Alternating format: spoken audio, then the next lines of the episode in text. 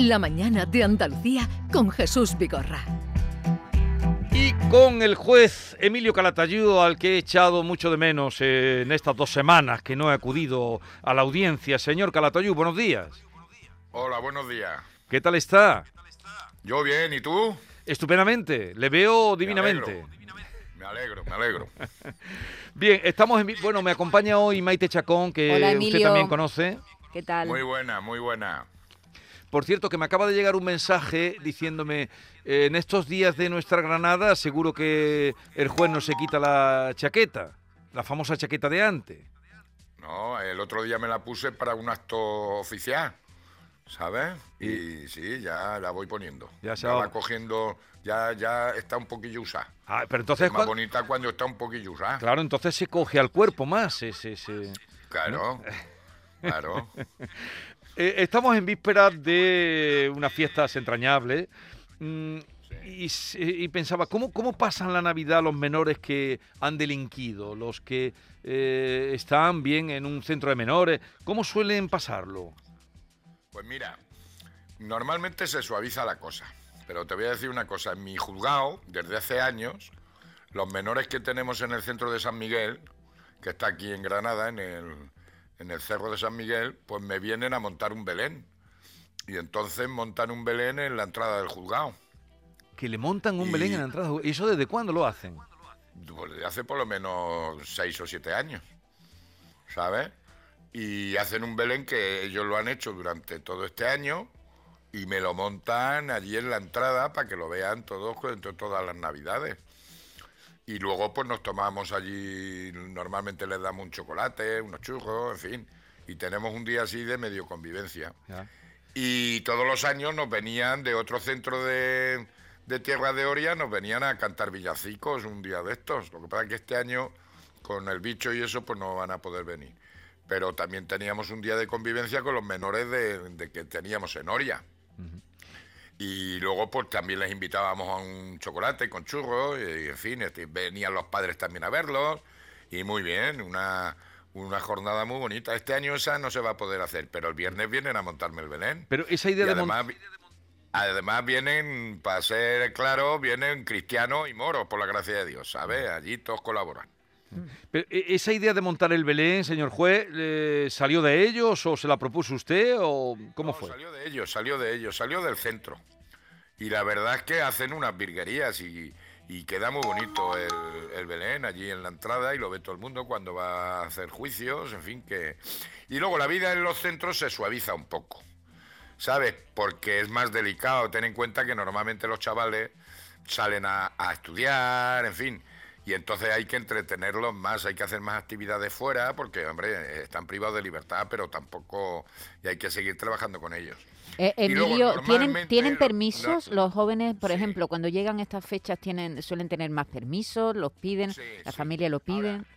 sí, sí, nos lo piden y se hace una valoración y sí. Ahora, yo siempre lo digo que yo doy permisos en Nochebuena. Nochevieja no me gusta dar permisos, ¿sabes? Porque al principio se le iba la olla, en fin, y no. Entonces, la noche yo, como soy tradicional, en mi casa toda la noche buena pues era cena familiar, en fin, mm. no se salía y tal y que cual. Entonces yo a lo mejor le doy permiso de salir el 24 y volver el 26, una cosa de esa. Pero Nochevieja no me gusta. No me gusta porque es ponerles el caramelo en la boca, ¿sabes? Entonces hay que tener más cuidado porque muchas veces se desmadran y tal. Ahora, se dan más permisos, también se hace una valoración al cabo del año de cómo van los chavales, se le, se le rebaja un poquillo, en fin, se va mirando cada uno cómo va evolucionando y bien. Ya saben ustedes que cuando tenemos esta, este encuentro, esta consulta, esta audiencia con el juez Emilio Caratayú, siempre también ustedes pueden intervenir. Es el caso de Ana, que nos llama desde Estepona y quería plantearle algo, señor juez. Ana, buenos días. Buenos días. Adelante. Ay, perdón. adelante, Ana. Mm, hola, es un placer, ante todo, saludaros y, daros mucho las gracias, ante todo, daros las gracias y un placer hablar con el Señor pues, y con todos ustedes. Cuéntenos, Ana. Pues, voy a empezar por el principio. Resulta que mi hijo tiene desde el 2000, 14 la, la custodia la custodia de, de los dos menores. Y, y entonces la, la madre tiene un régimen de visita, lo normal. Y el día 12 de septiembre, cuando mi hijo fue a recogerlo, porque ella lo recoge en el colegio, y la sentencia pone que lo recoge en el colegio y lo tiene que dejar en el colegio el lunes por la mañana. Pero ella decía que no podía, en fin, que mi hijo va a recogerlo como su padre que es, donde haga falta, y va a recogerlo a, una gasolinera. No sé si puedo decir el sitio. No, con que diga la gasolinera ya está bien. Ya está, pues la gasolinera los, los recogía a las nueve de la noche los domingos, que le pertenecían de de madre le pertenecía a la madre. Y el domingo 12 de septiembre le mandó unos WhatsApp diciendo que no iba a ver más a los niños y que no iba a tener más a los niños y que ya está. Pues mi hijo pues, se puso, vamos, fatal, agarró, llamó a la Guardia Civil, fue a la Guardia Civil de, de ese pueblo, eh, la de, estaba derivando a otro pueblo, fue a otro pueblo, estuvieron hasta la una de la noche buscándolo. Ella cuando hizo la, la de eso, ¿cómo se llama? que quería la custodia completa, el recurso.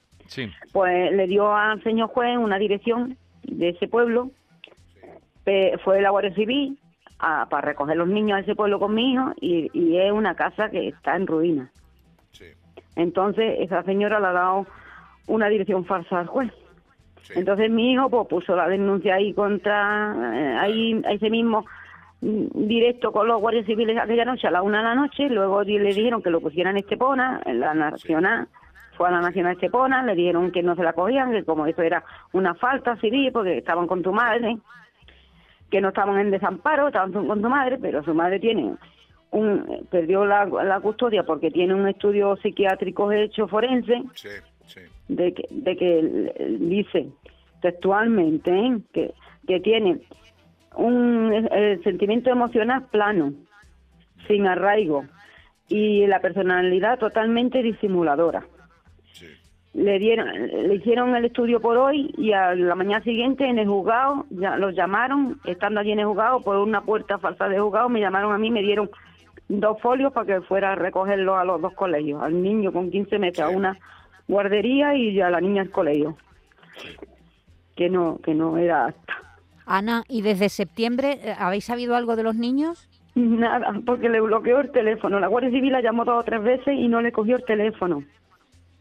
A ver. Y, y desde entonces me tiene bloqueada a mí, me tiene bloqueada al hijo y no sabe nada, ni los hermanos de ella que no se habla con los hermanos, ni la madre de ella que lleva más de más de ocho años sin hablar con la madre. Ella tiene otra bebé que la madre no la conoce.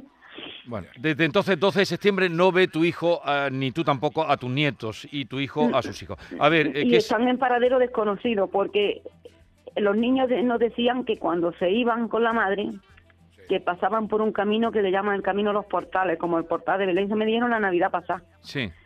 Y, y que la casa que era era una casa grande de campo, que lo que tenían este verano, de las vacaciones y el verano anterior y el otro, venían sin lavarse los dientes porque decían que no tenían agua para lavarse los dientes porque lo que tenían era un bidón de agua y se les gastaba. A ver, eh, señor juez, ¿qué se puede hacer? ¿Qué por dónde...? Lo que se ha hecho es una denuncia porque ahí hay una especie de secuestro de niños. Entonces, es una denuncia y ya es labor de la policía que investigue y que localice a esta madre y a estos niños.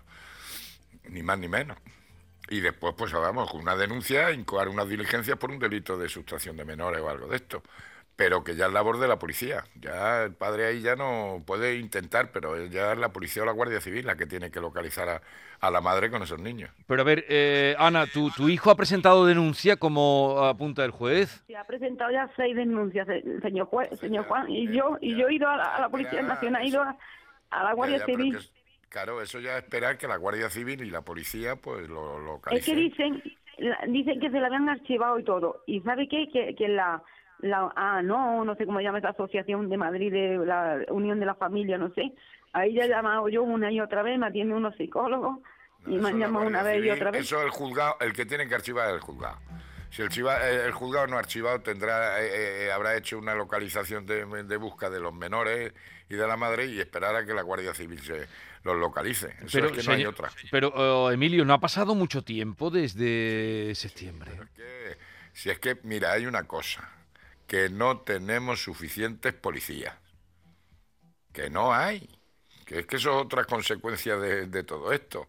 No hay medios suficientes. Entonces hará lo que puedan. Yo, la Guardia Civil es lenta, pero al final consigue. Ahora, estamos escasos de fuerzas.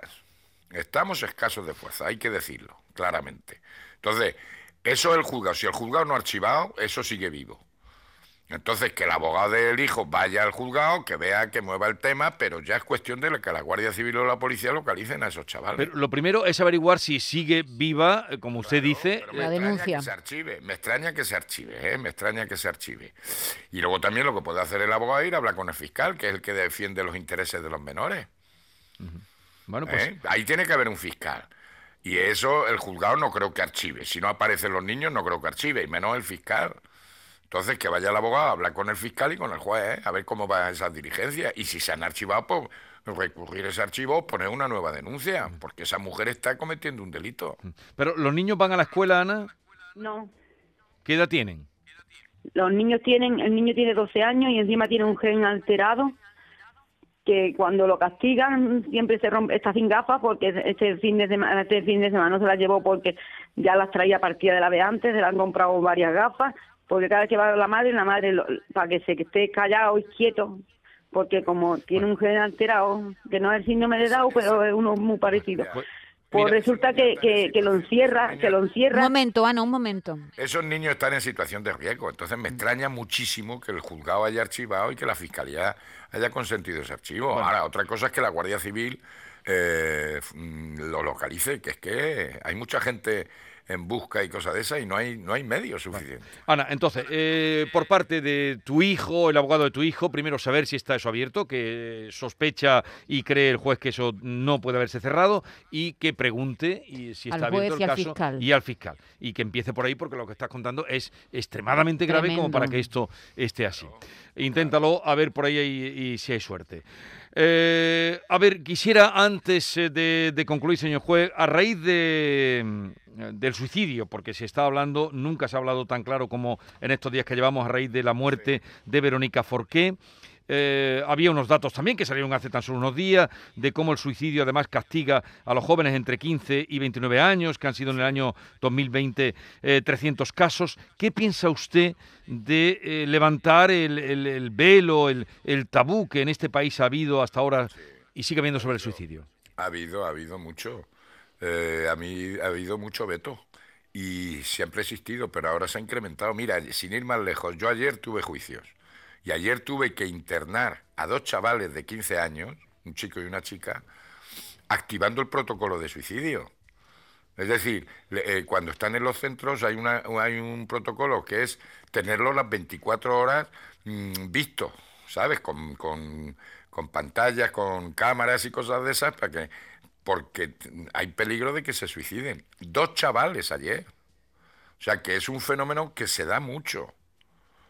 Lo que pasa es que no se habla, pero es un problema muy serio el que tenemos. Y más ahora con el tema de la salud mental, que estamos, estamos todos, ¿eh? Yo también. Estamos todos un poco perjudicados por la situación del país, por la situación del, del bicho, en fin. Y hay mucha depresión.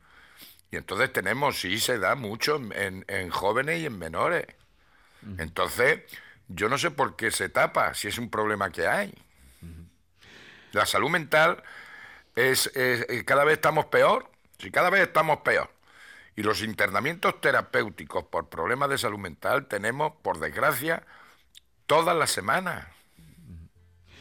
Bueno, pues ahí eh, veremos en qué para. Desde luego se ha levantado el velo. Ahora, eh, mismo, ahora mismo me voy, mira, los suicidios, los intentos de suicidio y los abusos sexuales. Ahora mismo me voy a practicar una prueba de una violación a una criatura de 14, de 7 años, cometido por menores.